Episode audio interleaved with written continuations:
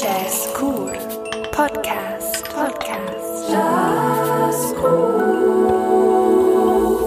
Geschätzte Jazz-Podcast-Hörerinnen und Hörer, willkommen zur Februarausgabe. Noch immer schweigen die Bühnen und verweisen die Museen. Positiv denken fällt den Kulturschaffenden mit jedem Tag ein bisschen schwerer. Wir wollen es in diesem Podcast trotzdem versuchen. Welche Chancen eröffnen sich vielleicht aus den aktuellen Erfahrungen, die wir jetzt gerade machen in dieser Corona-Zeit? Und welche Ideen und Projekte können wir aus dieser Zeit in Zukunft mitnehmen? Über das reden wir mit der Caroline Moron. Sie ist Geschäftsführerin vom Bündner Kunstverein im Vorstand vom Kulturkanton Graubünden und engagiert sich auch ehrenamtlich in vielen Bereichen ihrer Bündner Kultur. Der Phil Benesch führt ein eigenes Unternehmen im Bereich Veranstaltungs- und Tontechnik und engagiert sich als Veranstalter auch selber für diverse Musikfestivals. Und wir reden mit dem Nils Wogram. Er ist Posaunist, Komponist sowie Musiklehrer und Gründer von seinem eigenen Plattenlabel. Bevor wir in das Gespräch eintauchen, gibt es noch mal ein paar Tage Musik. Wir hören vom Schlagzeuger Brian Blade und seiner Formation der Fellowship Band Stück Stoner Hill.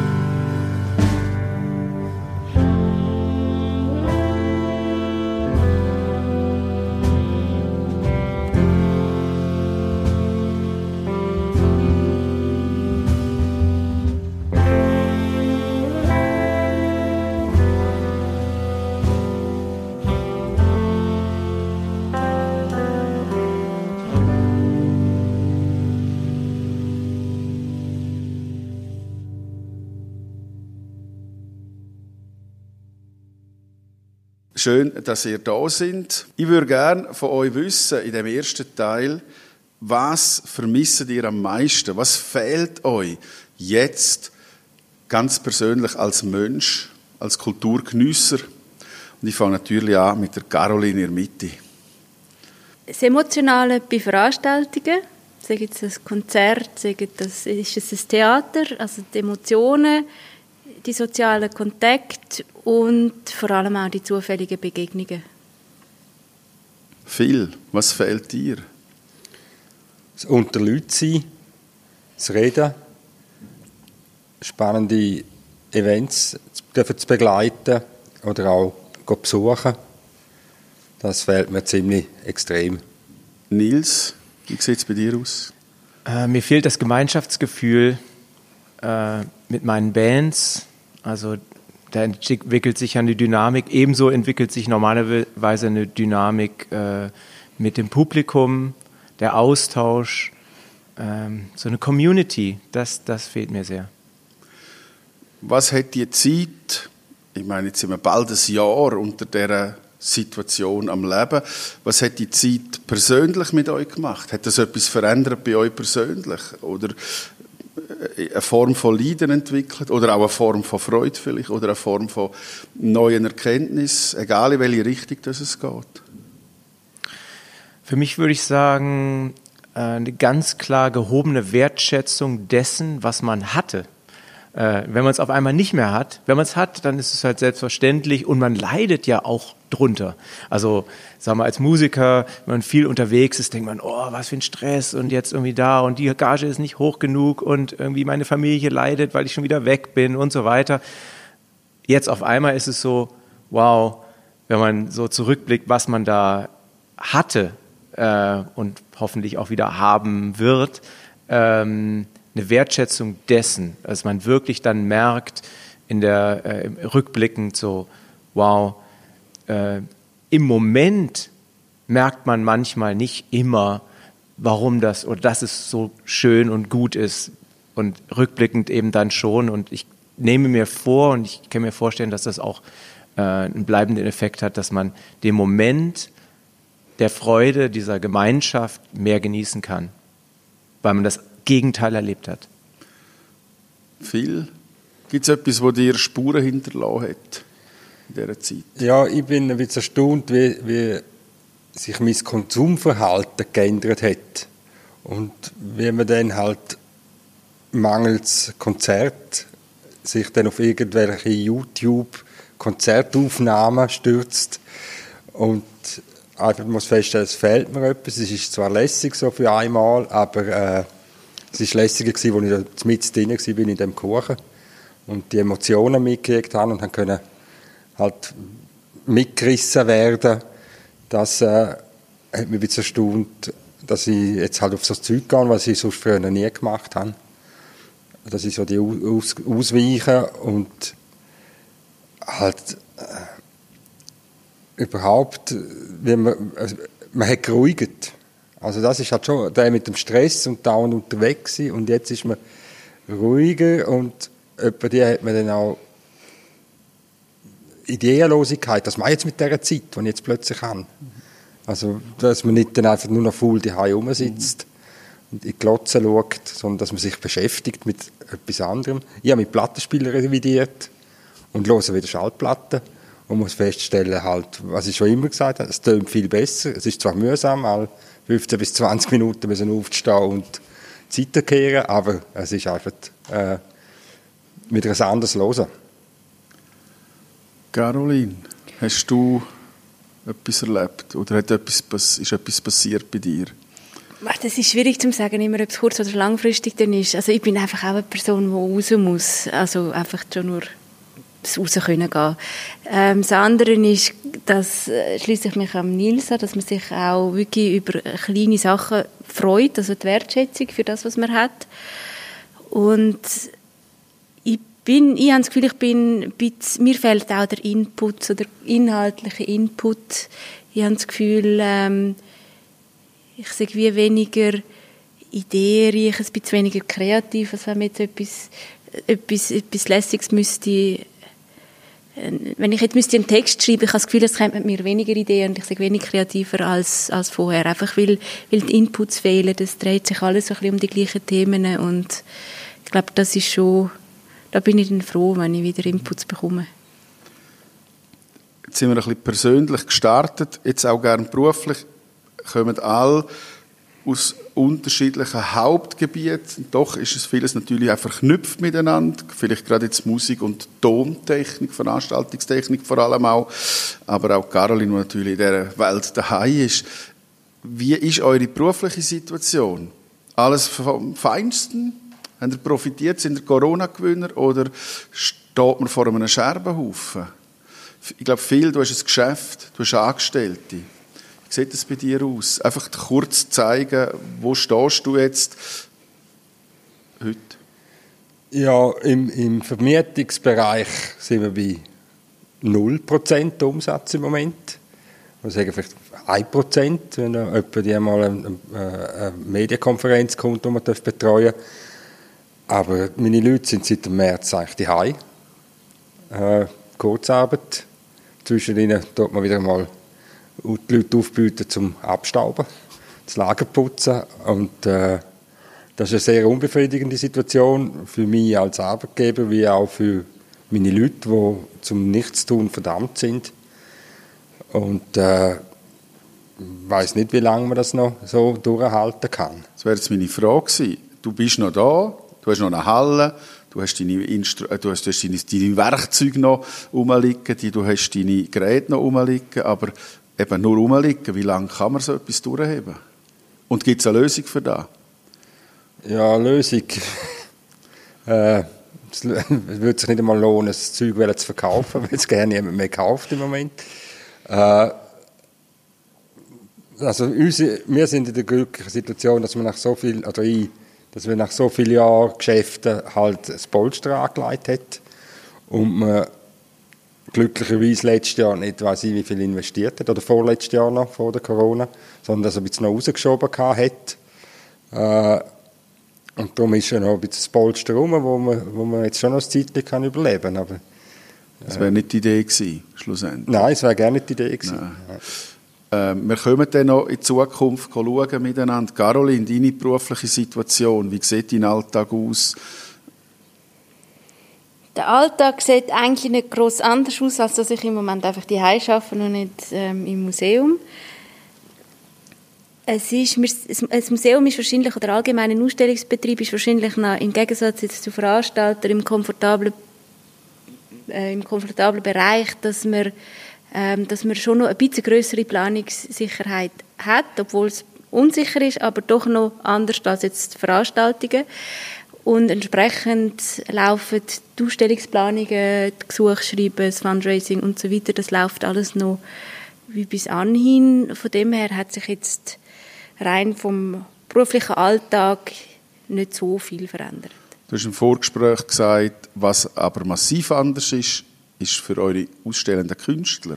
Genau, also das ist dann natürlich für, für was allgemein sowieso ändert. Das ist jetzt vorher auf den Alltag bezogen. Ähm, man wird natürlich immer mehr konfrontiert mit den Existenzen, also mit den Künstlerinnen und Künstlern, die halt langsam wirklich um ihre Existenz bangen. Ähm, wir haben eine wunderbare Jahresausstellung, die eingerichtet ist, die nicht hat eröffnet werden bis jetzt. Und Künstlerinnen und Künstler, äh, vor allem in der bildenden Kunst, sind wirklich die, die ein bisschen zwischen Stil und Bank gehen bei den Unterstützungsmaßnahmen. Und das tut schon einem sehr, sehr leid, dass man jetzt die Werke nicht zeigen kann und sie die Aufwand haben und die Öffentlichkeit nichts sieht und sie auch nicht profitieren können. Also das betrifft einem schon. Mhm.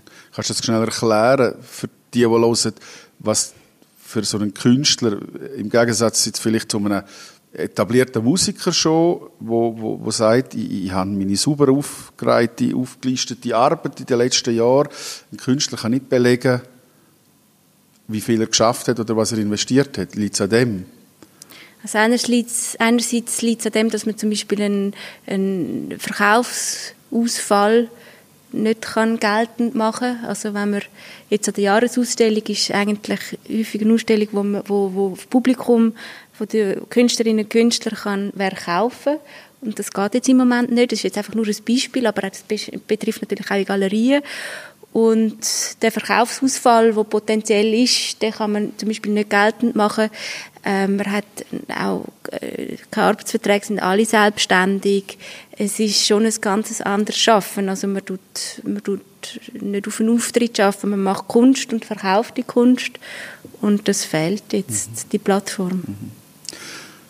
Als Musiker, Nils, gibt es die Situation jetzt eben gerade kein Konzert. Wie erlebst du das jetzt beruflich? Finanziell? Ja, also ich muss ein bisschen mehr ausholen. Das Ganze ging ja los Mitte März. Da waren dann, also meine äh, eine Band, die meine bekannteste Band wurde, da hatte ihr 20-jähriges Jubiläum und wir hatten zwei Tournee-Zeiträume geplant. Der eine war im März, der andere im September. Und es war buchstäblich so, dass am Tag vor Tourneebeginn die Tournee abgesagt wurde. Ähm, also die Anreise war, glaube ich, 12. März und irgendwie 13. ging es los oder irgendwie sowas.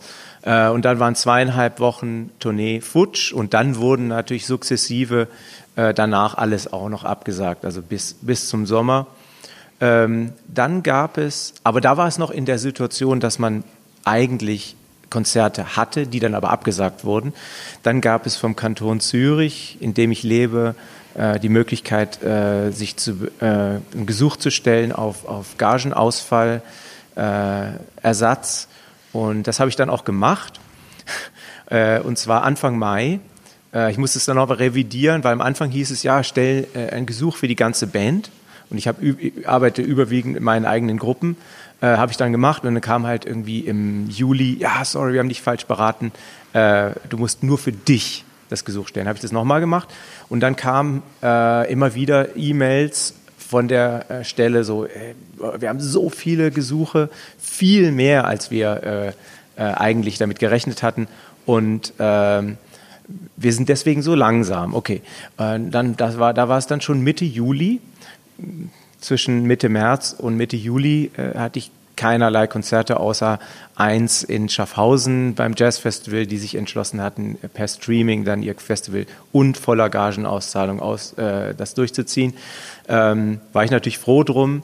Äh, und ich habe auch noch meinen Unterrichtsjob in Luzern, der lief weiter.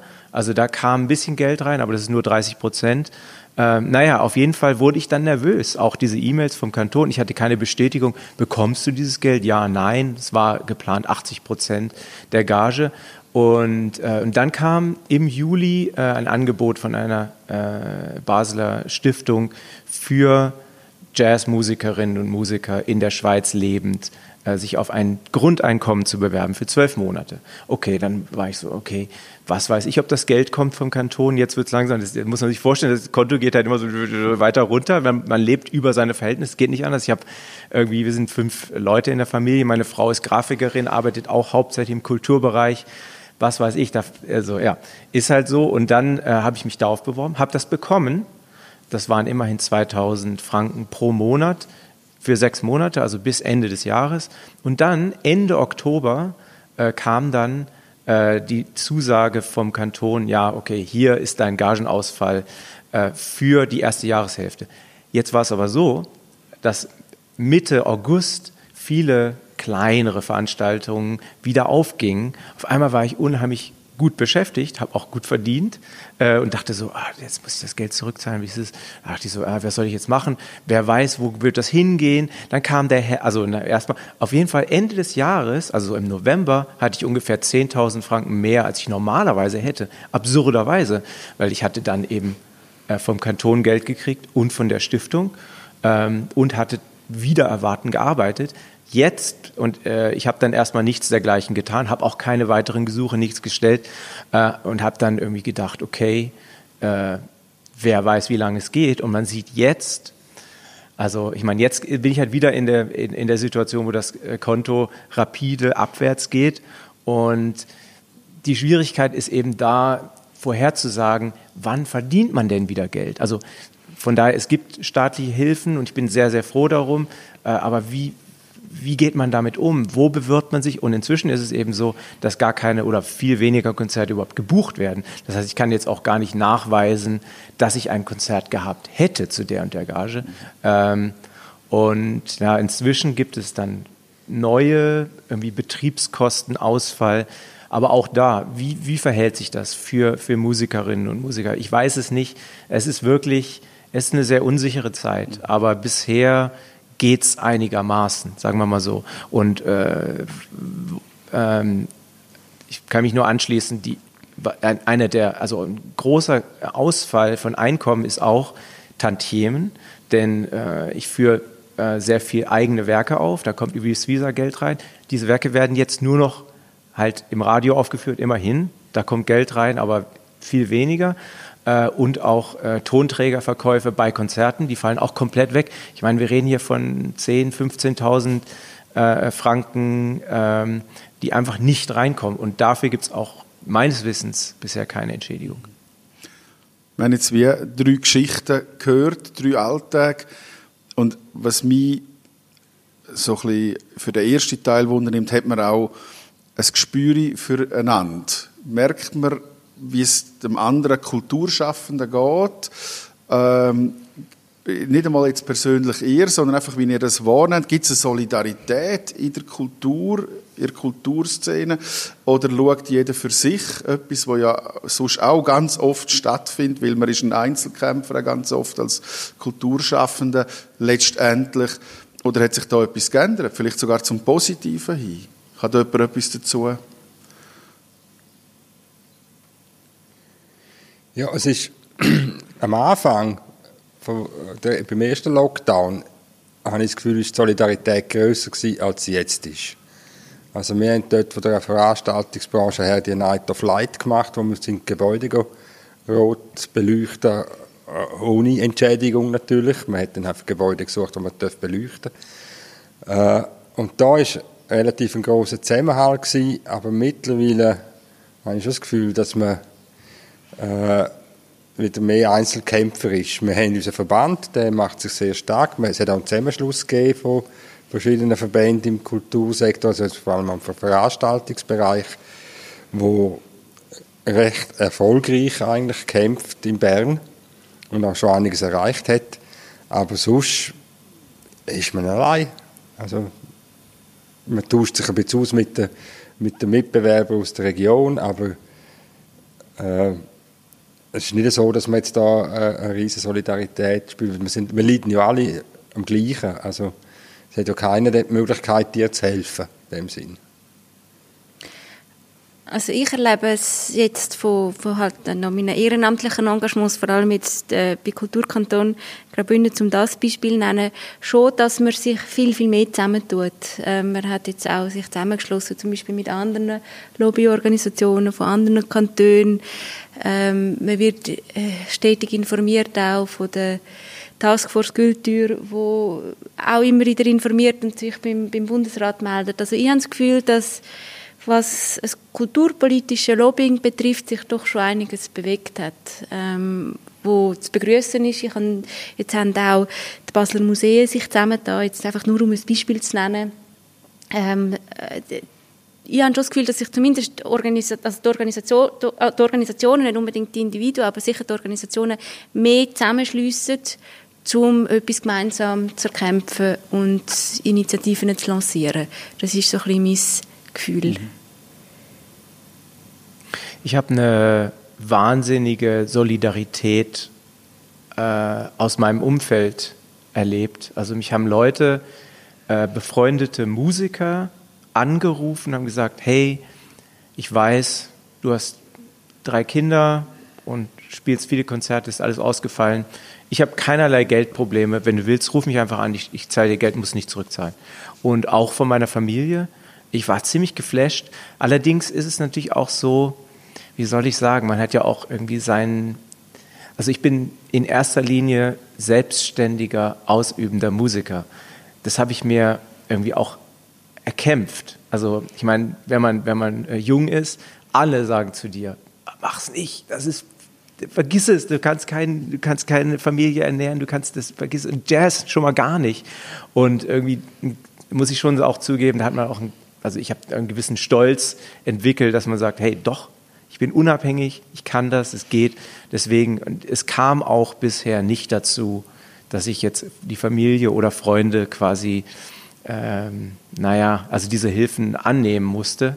Okay, meine Mutter hat mir schon öfter mal Geld zugesteckt, ironischerweise. Ich meine, die hat selber eine kleine Rente, aber das war mehr symbolisch. Aber die Solidarität zu erleben, hat mir sehr gut getan. Das, also, das ist aber mehr eine mentale Sache. Äh, glücklicherweise war ich dann tatsächlich von diesen Zahl Zahlungen nicht abhängig. Ähm, und was mir auch gut getan hat, wir haben dann angefangen, mit meinen Bands äh, irgendwie so Zoom-Sessions zu machen. Also es ist oft so, dass ja auch bei diesen Bands, also bei meinen zumindest, die Leute nicht äh, äh, alle an einem Ort wohnen, in einer Stadt, manchmal sogar nicht in einem Land und irgendwie, dass man spürt, okay, wie geht's euch, wie ist eure Situation, wie äh, und so. Und dass man so merkt, okay, im Moment ist es so, aber wir sind immer noch da, wir äh, denken an dich, das hilft, finde ich, so, dass man, man sieht sich dann und irgendwie, man sieht dann auch die anderen Leute, die Mitmusikerinnen und Mitmusiker, wo man einfach sagt, okay, ja, äh, ich habe auch, auch Situationen gesehen, wo ich gesagt habe, uiuiui, ich bin ganz schön gut dran. Ich meine, wir leben in Männedorf im Zürcher Oberland, wir haben einen riesigen Garten, eine Genossenschaft, die Kinder können da raus und so. Wenn man dann in einer großen äh, äh, Stadt ist und hat ein einzelnes Kind und Lockdown irgendwie total, irgendwie, das ist natürlich viel, viel schlimmer. Äh, und, und da, also die Solidarität ist nicht nur auch jetzt so, sozusagen also zurück zu mir, sondern auch für andere. Also zum Beispiel habe ich ja immer noch diesen 30 Prozent Job. Ich lebe in dieser Genossenschaft, die sozial ist und da habe ich nicht so richtig hohe, äh, nicht so eine super hohe Miete zum Beispiel. Und ich habe aber viele Freunde, die ausschließlich selbstständig sind und die haben es wirklich wesentlich schwerer. Und, und da kommt die Solidarität auch von mir, wo ich dann sage, hey, also ein Freund von mir, der dann irgendwie, ja, dem ich gesagt habe, hey, ich habe noch einen Auftrag für dich, das kann ich dir zahlen. Im Moment läuft es ganz okay und so. Also ja, aber die, ich glaube, diese Solidarität ist da in der Szene. Aber ich, kann ich glaube schon auch, dass am Ende des Tages guckt man, dass es den eigenen Leuten gut geht, mit denen man arbeitet, die Familie, äh, wie nennt man das? Äh, Blut ist dicker als Wasser. und, äh, und, und ich denke, je länger das gehen wird, desto mehr wird die Solidarität auch vielleicht einfach nicht mehr möglich sein, weil alle am knappsten sind. Alle, wo soll ich das Geld hernehmen? Ich würde gerne jetzt ein Projekt mit dir machen, dich bezahlen und so. Also viele Firmen, mit denen ich zusammenarbeite, ja, ich, ich zahle denen jetzt nicht irgendwie, ich kann denen jetzt nicht, eine Tourneefirma, ich kann denen nicht sagen, hey, ich weiß, ihr habt irgendwie kein Einkommen, hier sind 1000 Franken oder so, das kann ich nicht machen, das kann ich mir nicht leisten. Aber doch ein paar Lichtblicke, schöne, äh, positive Zeichen und das ist gerade auch Kurve im zweiten Teil, wo wir nach dem Lied weiterfahren, wo der Phil mitgebracht hat. Phil, was hast du uns mitgebracht? Ich habe Didi Bridgewater mitgebracht, und zwar ein französisches Album. Und ich bin per Zufall mal auf das gestoßen und finde es sehr spannend, die zum Teil sehr spartanische Instrumentierung, alles akustisch und wie gut ihre Stimme zur Geltung kommt. La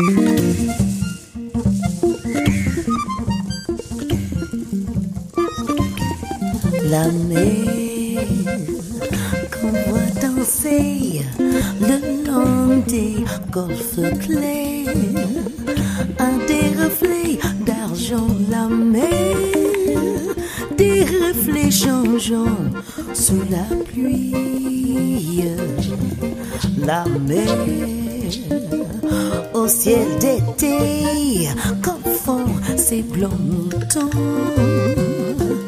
avec les anges si purs la mer. Bergère d'azur infinie. Voyez, près des étangs,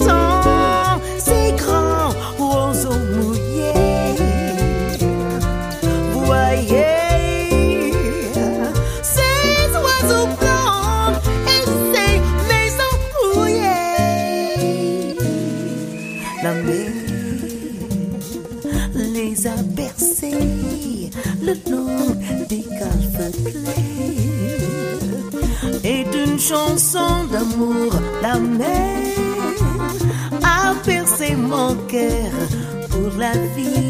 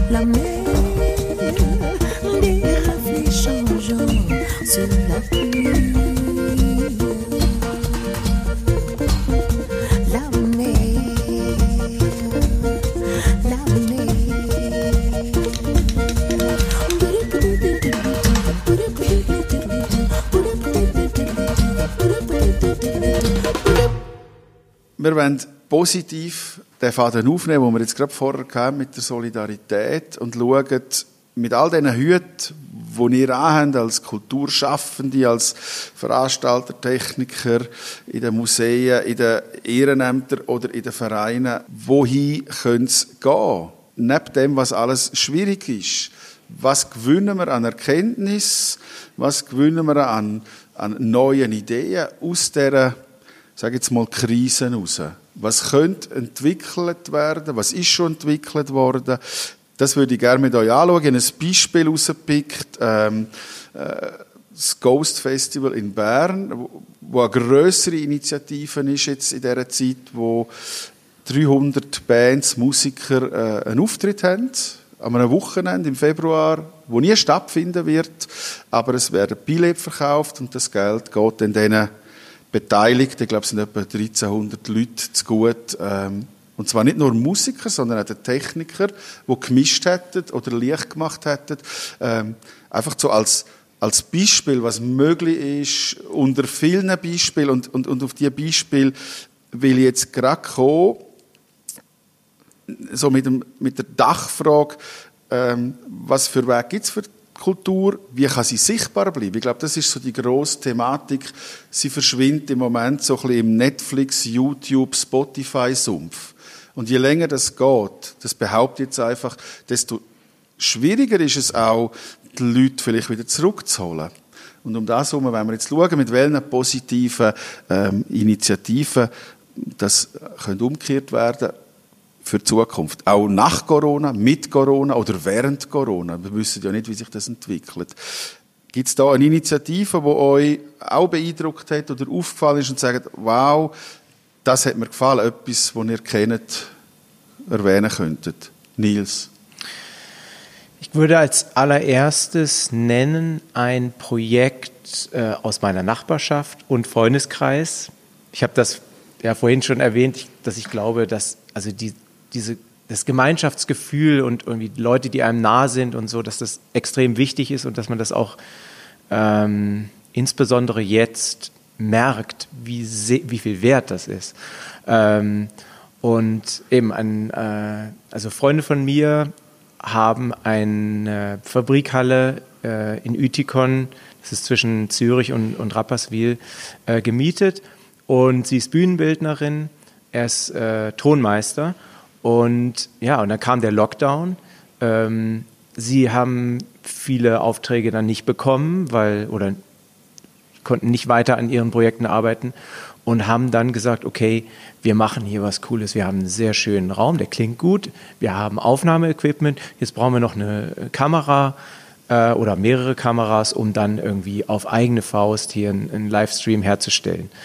Ähm, das haben die gemacht und ich muss ehrlich sagen, ich war ziemlich skeptisch, weil ich bin grundsätzlich so ein bisschen skeptisch, wenn Leute sagen, ja, das machen wir, das wird toll und jetzt wird das irgendwie, also so, diese Euphorie, man hat also ich werde jetzt auch bald mal in zwei Jahren 50, da hat man schon so viele Sachen erlebt, wo Leute euphorisch in die Zukunft blicken und so, ja, es wird fett und wo ich dann äh, oft häufiger reagiere, so, ja, weiß nicht, ah, meinst du, es funktioniert? Ich glaube nicht, bin erst auch ein bisschen skeptisch. Aber ich muss zugeben, ich wurde hier wirklich auch ein bisschen eines Besseren belehrt. Erstens, äh, die Optik ist toll, äh, der Klang ist toll, es ist auch speziell. Also es ist, sieht anders aus als viele Livestreams, die ich gesehen habe. Und ähm, insbesondere am Anfang gab es diese Solidarität. Äh, viele Leute haben gespendet für diese, äh, also da kam einiges an Geld zusammen. Leider hat das dann eben abgenommen. Ähm, und ähm, trotzdem, diese Videos äh, haben Bestand, die sind geblieben, ist eine tolle Sache. Auch äh, andere äh, Veranstalter, wie zum Beispiel das Moods, haben dann gesagt, hey, wir sind für euch da, wir könnt hier entweder, äh, wenn ihr was produzieren wollt, für relativ wenig Geld könnt ihr es hier produzieren, wir machen weiter Konzerte. Also eigentlich, oder auch das Jazzfestival Schaffhausen, wir ziehen es durch, also ihr macht jetzt diesen Podcast, also alle Leute, die irgendwie versuchen, weiter gute Inhalte zu vermitteln über die Formen, wie das möglich ist. Auch dann im, sagen wir mal, Mini-Lockdown, wo einfach dann Veranstaltungen bis 50 Personen noch erlaubt waren. Hey, dann machen wir einfach die Veranstaltung äh, bis 50 Personen. Das kriegen wir schon irgendwie hin und so. Also ich bin sehr, sehr dankbar für all diese Initiativen, weil ich nämlich auch die Befürchtung teile, ähm, dass je länger dieser Lockdown und die Abstinenz von der, dem Live-Event dauert, desto schwieriger wird es sein, diese Kultur wiederherzustellen. Und also die, das ist wie äh, ein Saatgut, wenn du, äh, äh wenn du, wenn du äh, äh, Sämereien hast und äh, das Ding fällt einmal trocken, dann musst du von vorne anfangen. Ist es nicht so, dass du auf den gleichen Samen wieder Wasser kippst und dann kommt die Pflanze wieder?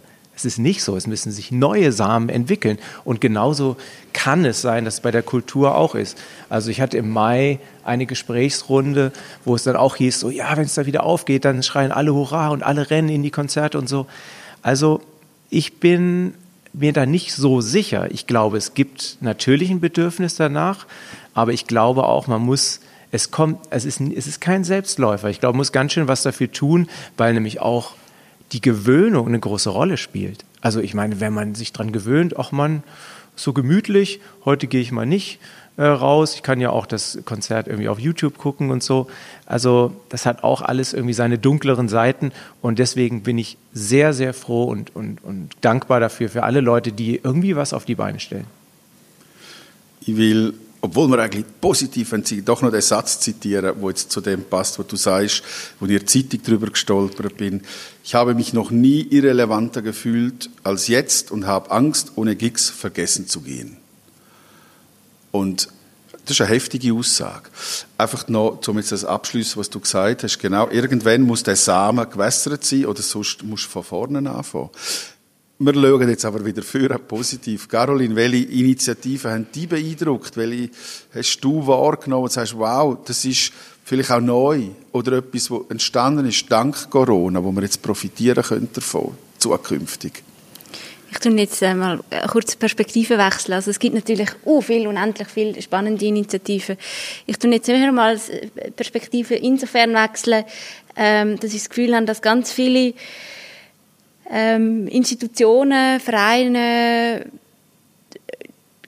Kulturorganisationen so ein bisschen aus der Reserve gelockt haben werden müssen. Also ich meine jetzt die Individuen, die haben müssen aus der Reserve gelockt werden, ähm, das müssen etwas machen, fast experimentieren müssen, hat hat doch wahrscheinlich bei vielen so ein noch, noch ein bisschen Hemmungen am Anfang gegeben. Man muss plötzlich ähm, vor der Kamera stehen und vielleicht jemand durch, mit, dem, mit dem Handy durchs Museum führen und irgendeine Führung machen und das noch gefilmt. Und ähm, das ist jetzt nur ein Beispiel. Oder, ich glaube, so das Exper experimentieren müssen, hat vielleicht auch ein bisschen eine Lockerheit gebracht im Umgang auch mit sich selber, also dass man sich vielleicht ein bisschen anders auch muss wieder mal präsentieren ähm, und auch technisch.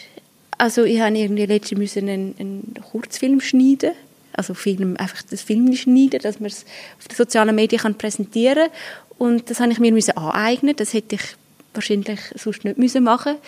Ähm, ich sehe es so ein bisschen in diesen kleinen Sachen, äh, nicht jetzt die grossen Projekte, aber was ich spannend finde, sind so, es ist so das eigene Erleben mit der Herausforderung, sich jetzt ein bisschen anders zu präsentieren. Amigs klappt es vielleicht, amigs nicht.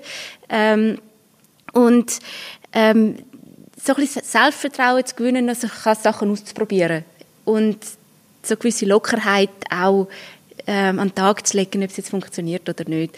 Ähm, das nehme ich mit. Dann ein anderes, äh, vielleicht ein bisschen rein, ist kulturelle Teilhabe. Ich finde, das ist ein wahnsinnig grosses Wort jetzt und je nachdem für die Zukunft. Ähm, ich habe die Hoffnung, dass die Institutionen gemerkt haben, dass es ganz viele Leute gibt, die auch einfach physisch nicht teilnehmen können an einer Veranstaltung das hat man vielleicht bis anhin ein bisschen außer Acht gelassen. Man hat das Gefühl gehabt, entweder kommen die Leute und wenn sie nicht wollen, dann sollen sie bleiben. Jetzt merkt man, hey, es gibt Leute, die wollen kommen, aber sie können nicht. Das hat es schon vorher gegeben. Ähm, Thema Inklusion auch zum Beispiel mit ähm, Menschen mit Beeinträchtigungen. Ähm, und die Hoffnung besteht schon ein bisschen, dass man ähm, und das, was jetzt ja passiert, man will allen den Zugang ermöglichen. Ob es dann auch alle nutzen, ist nochmal etwas anderes. Aber man, man will zumindest die technischen Barrieren oder so der, ähm, man will wirklich den Zugang allen ermöglichen, dass allen können nutzen, sei es jetzt von daheim, es gibt hybride Format, wo man, wo man sagt, okay, wir wissen, das können nicht alle dabei sein, hey, wir, die, die da sind, können da sein, wunderschön. Ähm, wir wollen es aber auch denen zeigen, wo, wo das nicht können. Und ich habe schon ein bisschen die Hoffnung, dass ähm, das Wort Inklusion ein bisschen stärkere Bedeutung hat und dass die Institutionen oder auch Veranstalter allgemein merken, hey, es gibt ganz viele Leute, die das nicht können besuchen und dass man ein bisschen mehr Acht gibt. Und ich glaube, da hat man jetzt ganz viel Format können lernen und ausprobieren ähm, und es wäre schön, wenn man das dann auch kann in Zukunft mitnehmen kann. Und das Letzte noch, ähm, ist ein ganz anderes Thema, ist die soziale Sicherheit. Ich glaube, ganz vielen Leuten ist ähm, aufgegangen, dass, ähm, dass es ein wahnsinnig wichtiges Thema ist bei den Kulturschaffenden. Und ich hoffe, dass dort ähm, ein Schritt vorwärts gemacht wird. Ähm, von der Politik, von den Behörden, aber auch von den Kulturschaffenden selber, sich da abzusichern und die Rahmenbedingungen und äh, die beruflichen Bedingungen ein bisschen zu verbessern. Das sind so ein die Punkte, die ich mitnehme, wo man wahrscheinlich, wenn man es geschickt macht, ein bisschen profitieren in Zukunft. Sehr schön. Mir gefällt der erste Punkt vor allem Kreativität, die zurückkommt ins kreative Geschäft.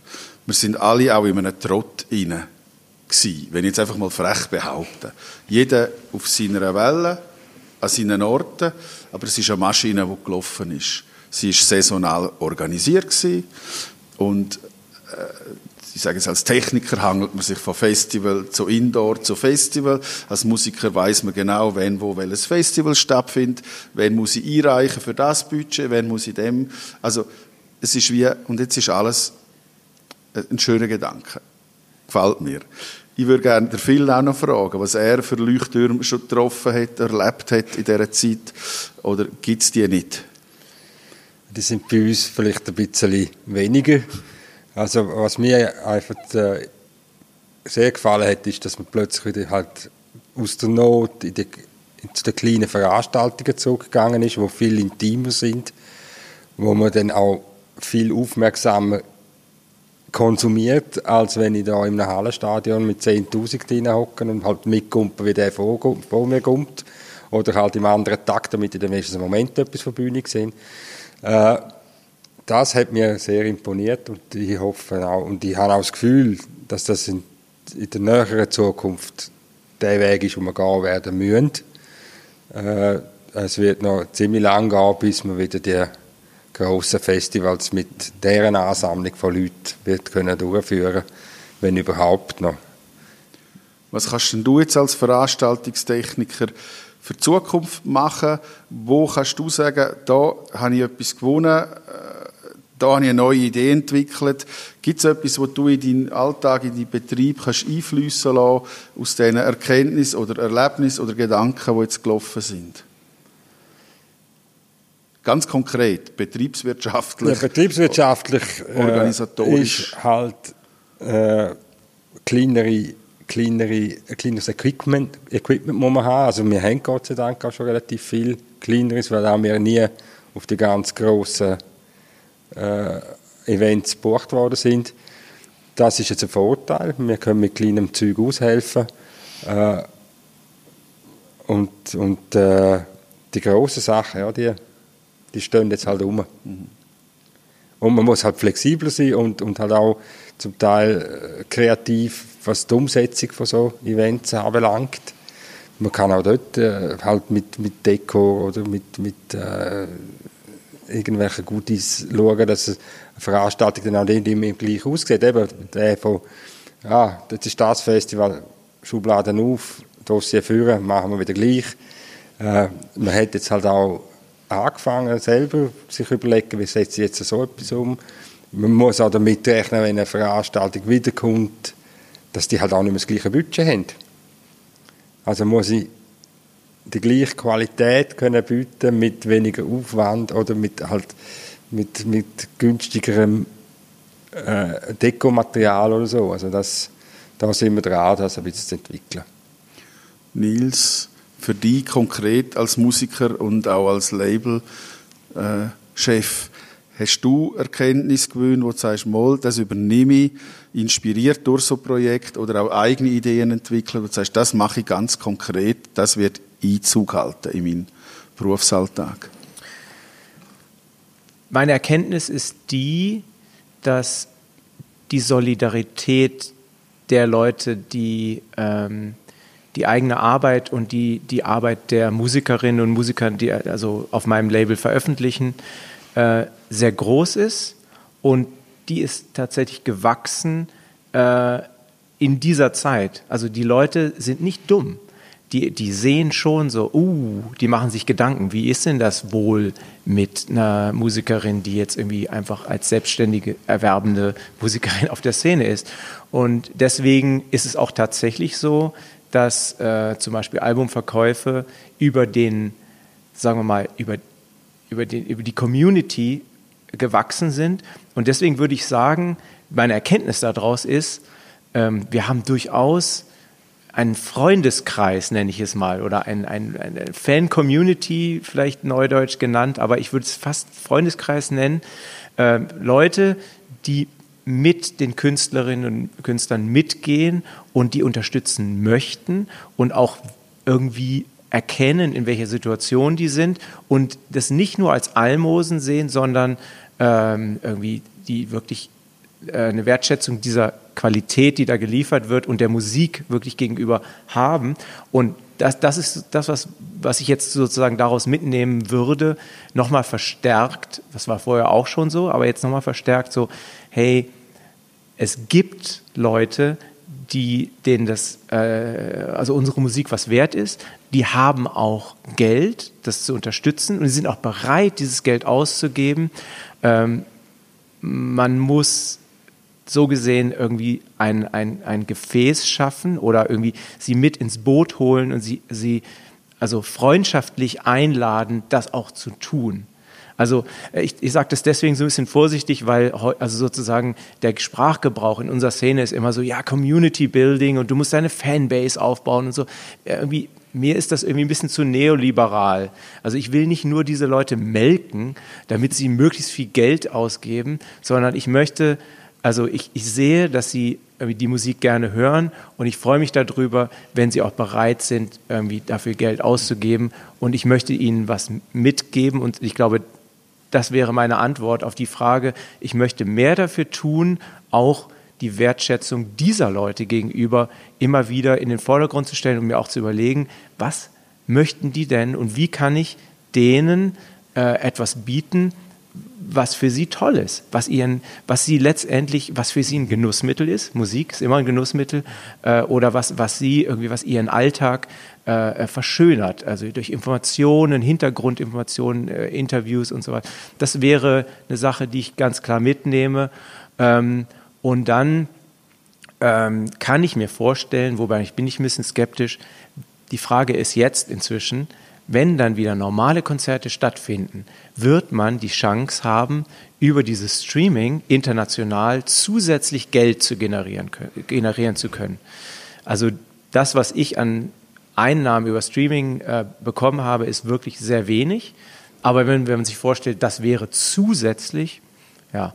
Mit solchen Gedanken bin ich allerdings eher skeptisch, weil äh, ich stehe dieser Optimierung insgesamt gegenüber sehr skeptisch da. Man kann nicht immer, also meiner Ansicht nach ist es immer so, wenn man versucht, Dinge zu optimieren, also irgendwo mehr abschöpft, dann wird es irgendwo anders weniger. In anderen Worten, wenn man jetzt versucht, über Streaming mehr Geld abzuschöpfen, kann es auch sein, dass letztendlich über den Live-Betrieb äh, weniger Geld reinkommt. Also am Ende äh, muss man irgendwie sein Auskommen haben, das ist das Wichtigste.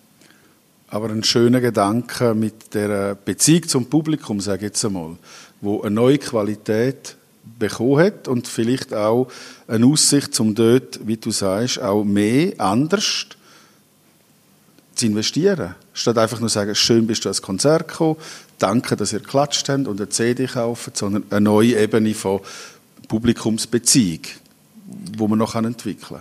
Ja, genau. Also, dass man, man merkt irgendwie, man ist ja, irgendwie freundschaftlich verbunden über die Kunst, über die Musik. Schön.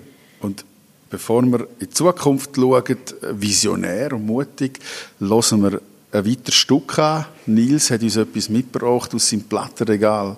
Was ist es? Was hören wir an? Ähm, das ist If I Were a Bell von äh, einem Album, das heißt Ste äh, Relaxing with the Miles Davis Quintet. Das ist eine Trilogie, also die haben an einem Nachmittag äh, drei Alben aufgenommen. Äh, und ähm, dieses Album, Relaxing with the Miles Davis Quintet, habe ich mit Freunden zusammen sehr, sehr oft gehört. Also wir haben einfach abgehangen, diese Musik gehört und hatten irgendwie eine schöne Zeit. Äh, und deswegen ist mir das hängen geblieben und ist für mich musikalisch auch sehr wichtig. Ähm, es hat einen wunderschönen Klang. Ich glaube, jeder, der Jazz liebt, versteht, was ich meine, wenn man diese Musik hört.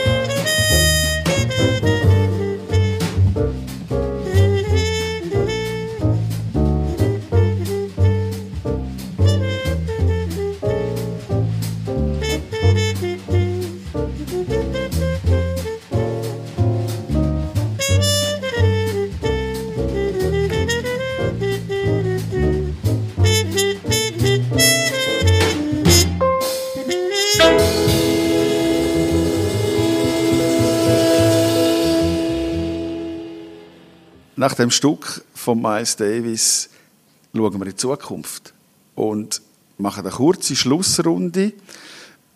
Bevor wir aber mit den Visionen von euch starten, hat ich eine Frage an eine Gruppe, wo wir jetzt auch immer wieder darüber geredet haben.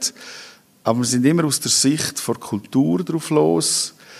Das ist das Publikum. Was kann das Publikum machen? Was könnte das Publikum ändern? In euren Augen? Wo kann sich das Publikum verändern?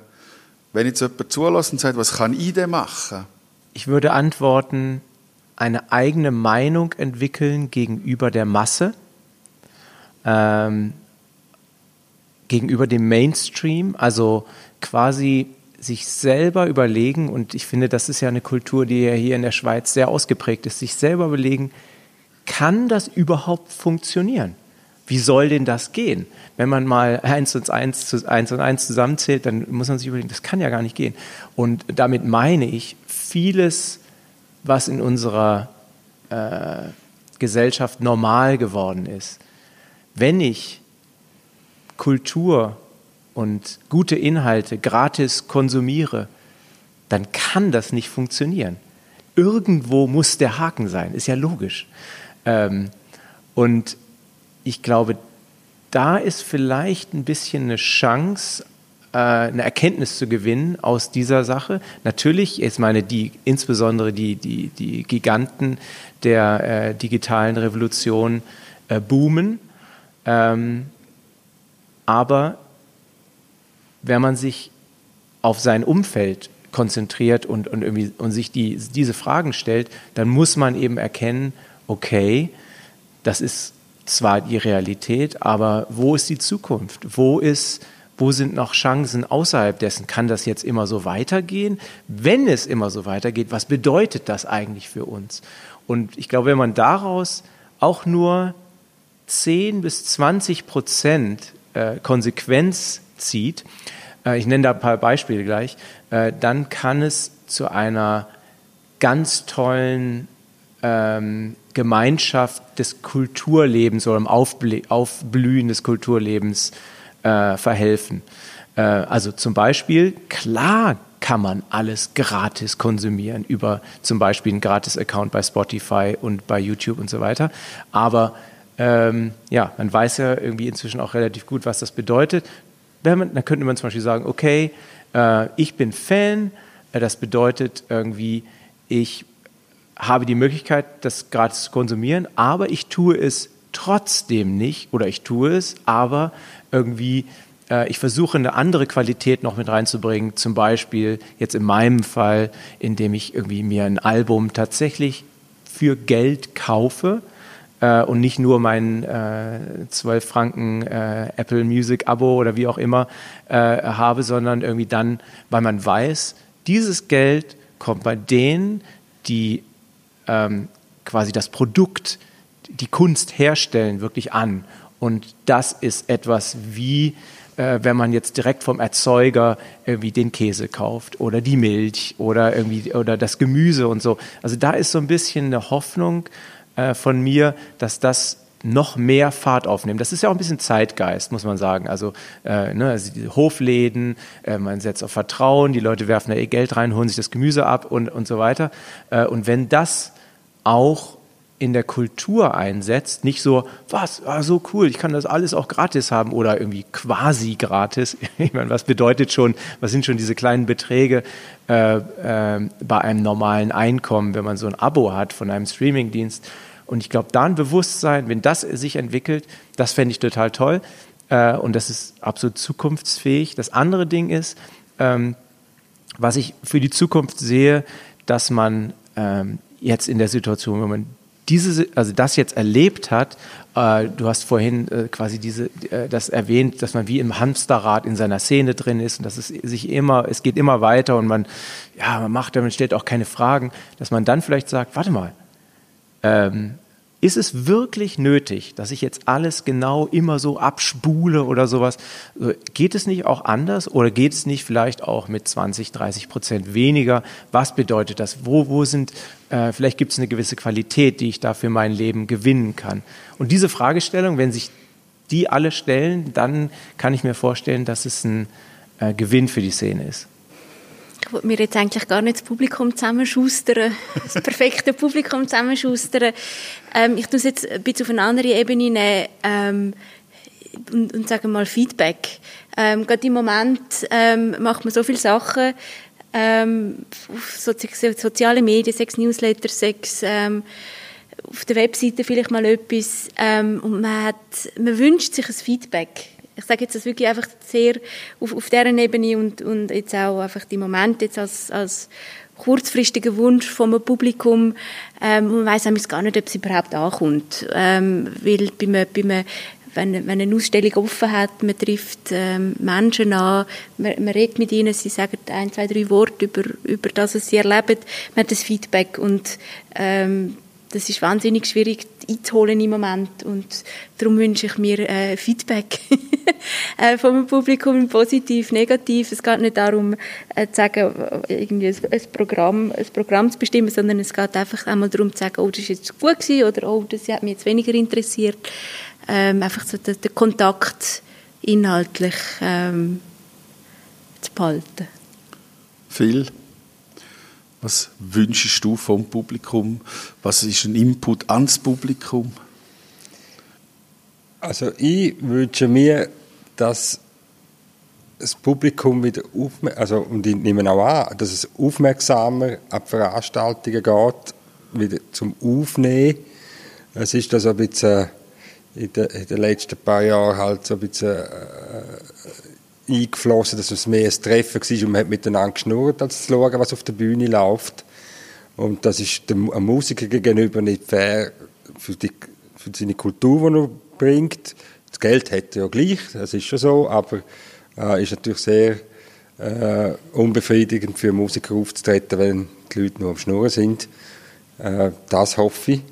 Und ich habe auch die Hoffnung, dass das leidige Streaming dann wieder fertig ist.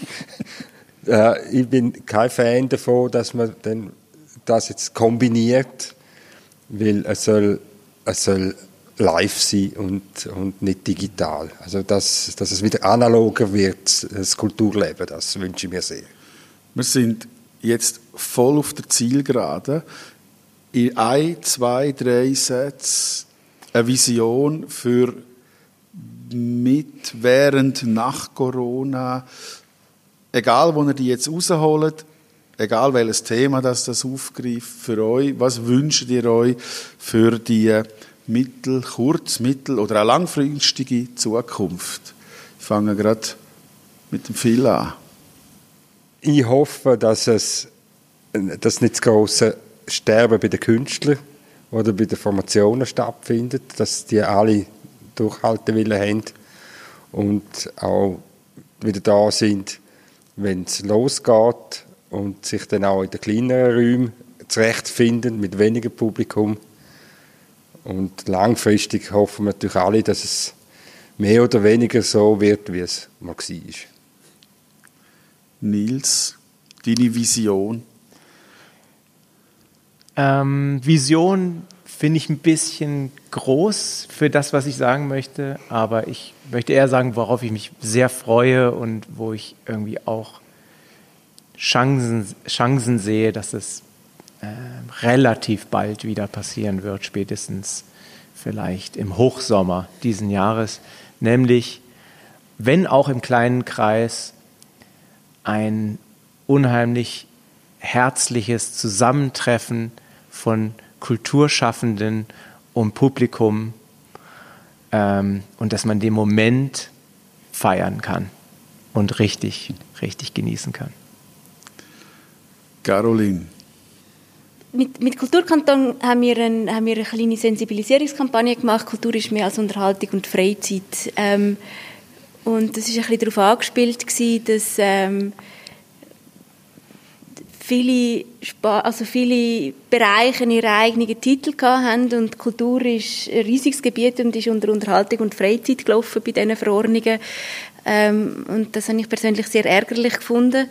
Auch das Wort Kulturlockdown ist ja eigentlich ein bisschen ein Unwort, ähm, weil das heißt ja eigentlich, dass nur Kultur einen Lockdown gehabt hat und dann fragt man sich, warum. Ähm, es geht mir jetzt nicht irgendwie um, um, um Massnahmen zu hinterfragen, sondern es geht wirklich darum, dass man auf der, auf, auf, auf der gleichen Wertschätzung ist, wie das andere Bereiche haben, ähm, dass Kultur angeschaut wird, weder als Unterhaltung noch als Freizeit, sondern als eigenständiger äh, Zweig ähm, wo funktioniert ähm, und wo auch nur funktionieren kann, wenn man eben auch die Wertschätzung dann bekommt, politisch von der Bevölkerung, von allen. Es ist, ähm, das wünsche ich mir, dass man das als, ähm, dass es mehr als, mehr als mehr wahrgenommen wird als Unterhaltung und Freizeit. Bevor du deinen Song uns kurz präsentierst, fasse ich das jetzt einfach mal so zusammen für die Zukunft. Es gibt wieder etwas Gemeinschaftlicheres als nur einfach das geschäftige, Umtreibungen, Auftreten, Spielen, Essen, Heimfahren oder umgekehrt, je nach Reihenfolge. Es gibt wieder ein Gemeinschaftserlebnis. Es findet wieder im kleineren statt, im bewussteren Rahmen statt. Einfach die Erkenntnis darüber, dass wir das wertschätzen, wie du jetzt gerade gesagt hast, und zwar nicht monodirektional, sondern in beide Richtungen irgendwie.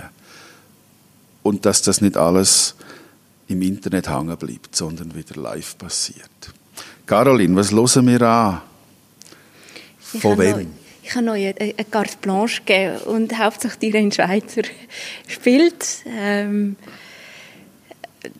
starke Frau, starke Musikerin. Wir haben ähm, Jubiläum vom Frauenstimmrecht. Vielleicht bin ich da irgendwie ganz unbewusst auf die in Schweizer gekommen. Ähm.